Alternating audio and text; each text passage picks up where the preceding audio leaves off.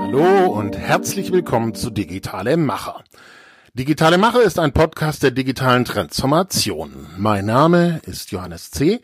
Ich bin Digitalberater, Redner und Kolumnist und in Digitale Macher lade ich mir in jeder Folge einen spannenden Gast ein und schaue mit ihm auf einen Kernaspekt der digitalen Transformation. Heute zum Auftakt habe ich einen ganz besonderen Gast. Ich freue mich sehr, dass er da ist. Mickey Beisenherz. Miki ist Autor, Moderator, Sprecher, bekannt aus Dschungelcamp, Fußball MNL, Fußball Wums bei Extra 3 und wir wollen mit ihm über Freundschaft reden. Freundschaft in Zeiten von Facebook und Co, digital und analog, wie geht das zusammen? Ein Podcast, in dem Mickey nicht nur Humor zeigt, sondern auch sehr nachdenklich sein kann und Anregungen gibt, wie er mit Freunden auf Facebook und auch im realen Leben Freundschaften pflegt. Wenn euch der Podcast gefällt, freue ich mich sehr, wenn ihr diesen teilt, liked und vor allem den Podcast abonniert. Denn nach dieser ersten Folge wird es natürlich sehr viel weitere Folgen geben, auf die ihr euch schon freuen könnt. Und jetzt erstmal wünsche ich euch viel Spaß mit Mickey Beisenherz und den digitalen Machern. Mickey, Johannes. 2018. Mhm. Facebook und Freundschaft. Geht das eigentlich noch zusammen? Äh, Facebook und Freundschaft, ähm, ja, geht zusammen. Äh, das, ja, wie soll man sagen, das eine sollte vielleicht nicht vor dem anderen gewesen sein. Also, ja, es ist, es ist schwierig. Also, es gibt Menschen, die ich ähm, aus dem analogen Leben vermeintlich irgendwie 20 Jahre kenne, 30 Jahre Menschen, mit denen man irgendwie, was weiß ich, in der Stadt am Bierstand jeden Sommer äh, steht oder auf dem Fußballfeld äh, jahrelang gestanden hat. Und dann macht man den Fehler, dass man sich mit ihnen bei Facebook befreundet.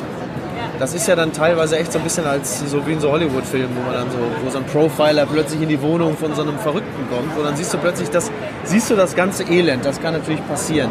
Und was wir natürlich feststellen ist, innerhalb der letzten fünf Jahre ähm, hat sich Facebook, also es war ja früher, also es hat sich entbanalisiert ein bisschen und es hat sich aber leider zunehmend radikalisiert. Also klar, ich meine, Facebook ist natürlich ein Spiegel der Gesellschaft, anhand dessen äh, wir, wir merken natürlich auch dort, dass die Menschen sich sehr mit Politik beschäftigen, wenn wir es mal so euphemistisch ausdrücken wollen. Und du merkst natürlich da, dass auch diese, diese Gesellschaft, die man, von der man gerne sagt, dass sie sich in zwei Lager spaltet, dass es aber tatsächlich auch ein bisschen so ist. Und da merkte ich dann tatsächlich schon, dass Menschen, die mir persönlich immer sehr angenehm waren in der analogen Welt, mir in der digitalen plötzlich überhaupt nicht mehr gefallen haben. Und ich dann bei, bei einem Bekannten, dem habe ich dann auch wirklich eine nette Nachricht geschrieben, habe gesagt, pass auf, äh, Andi, Name von der Redaktion geändert. Ähm, ich mag dich, mag dich sehr und, und äh, bist, auch, bist, bist, mir als Kumpel irgendwie auch wirklich willkommen, aber damit das so bleibt, äh, muss ich dich jetzt hier bei Facebook entfreunden, weil das einfach, äh, das geht so nicht. Und, ähm, und das hat auch geholfen irgendwie. Also es hat geholfen, weil man dann irgendwie nach wie vor auf dem Fußballfeld irgendwie noch vernünftig miteinander umgehen kann. Aber du darfst nicht sehen, was da im Netz teilweise gepostet wird. Es geht jetzt nicht darum, dass es jetzt, es war noch nicht mal so, dass da jetzt irgendwelche Hassparolen gepostet wurden, weil dann würdest du dich, glaube ich, auch im Analogen komplett von jemandem distanzieren.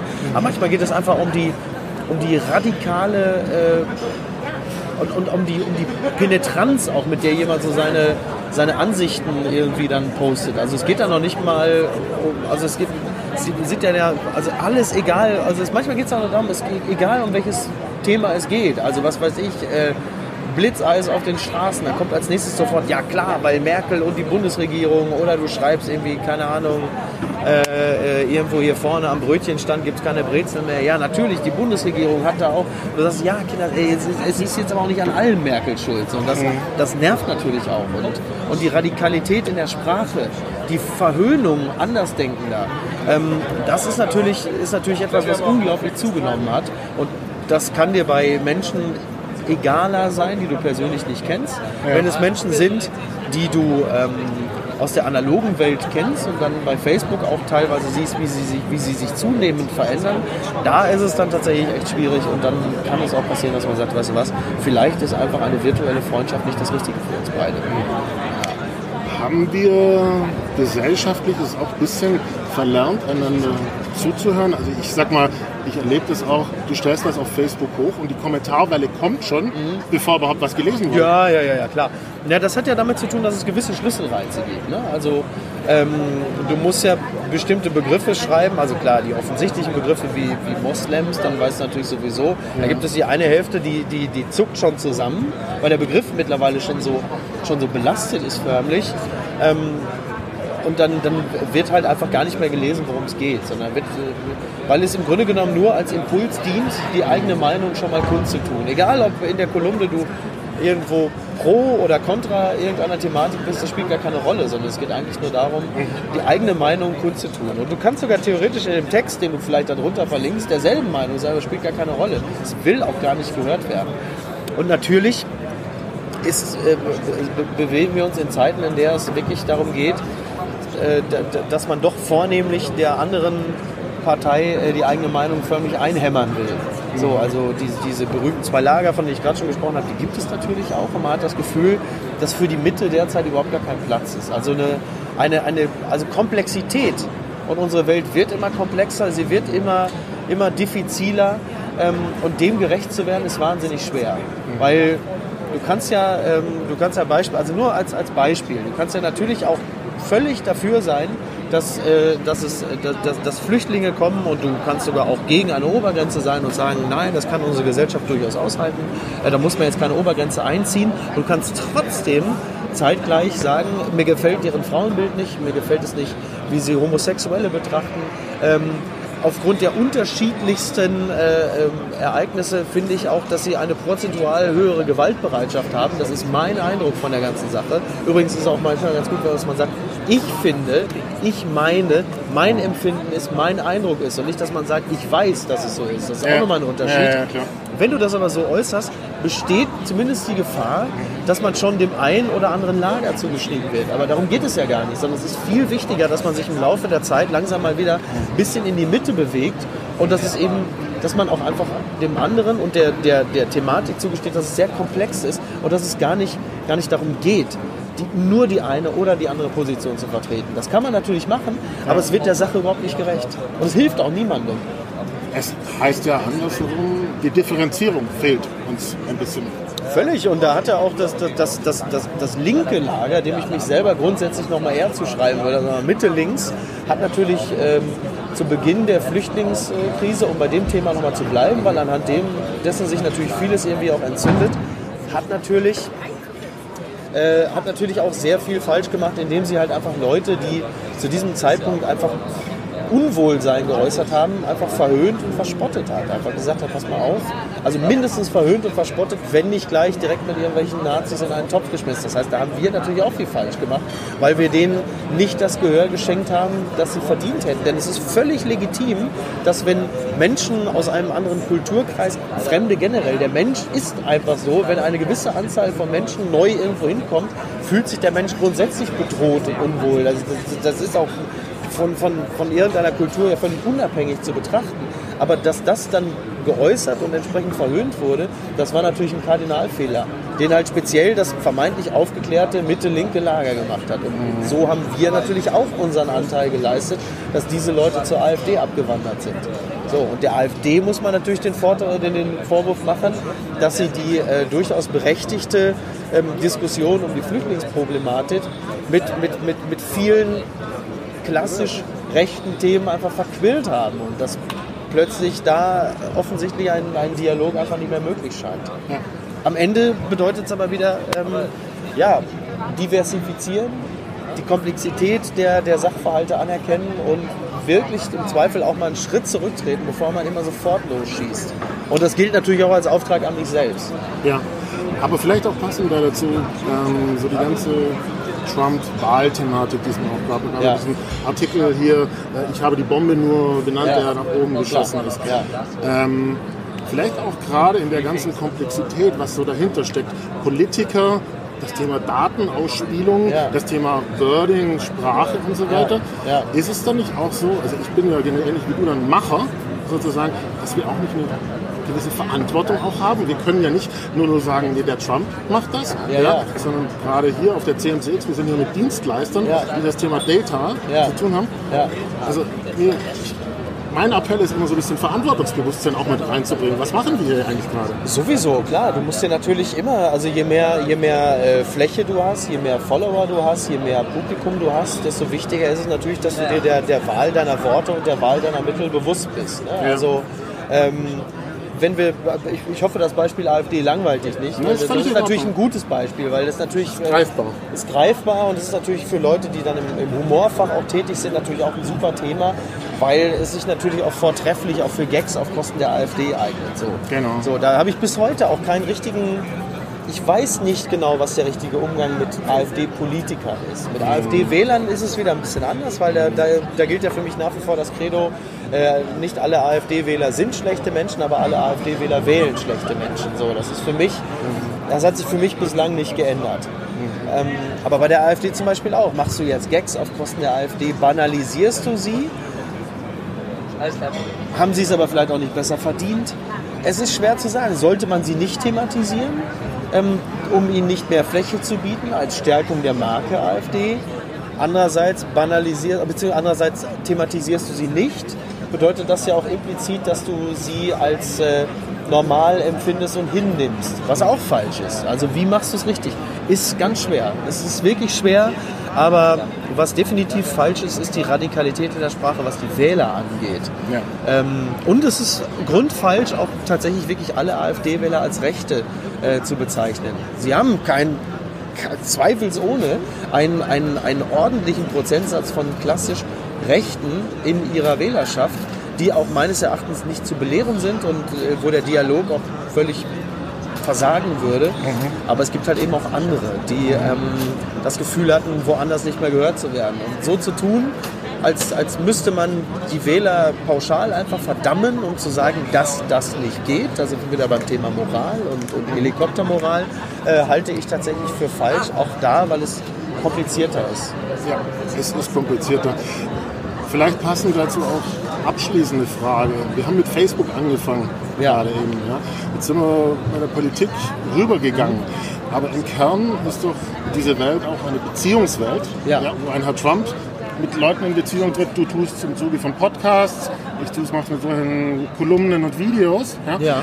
Als auch Facebook ist doch eigentlich auch eine Infrastruktur, Absolut. so, ähm, deswegen auch äh, genau antwortend an die Eingangsfrage. Also Unternehmen wie Facebook, die im Endeffekt Infrastrukturen schaffen, damit wir uns begegnen. Ja.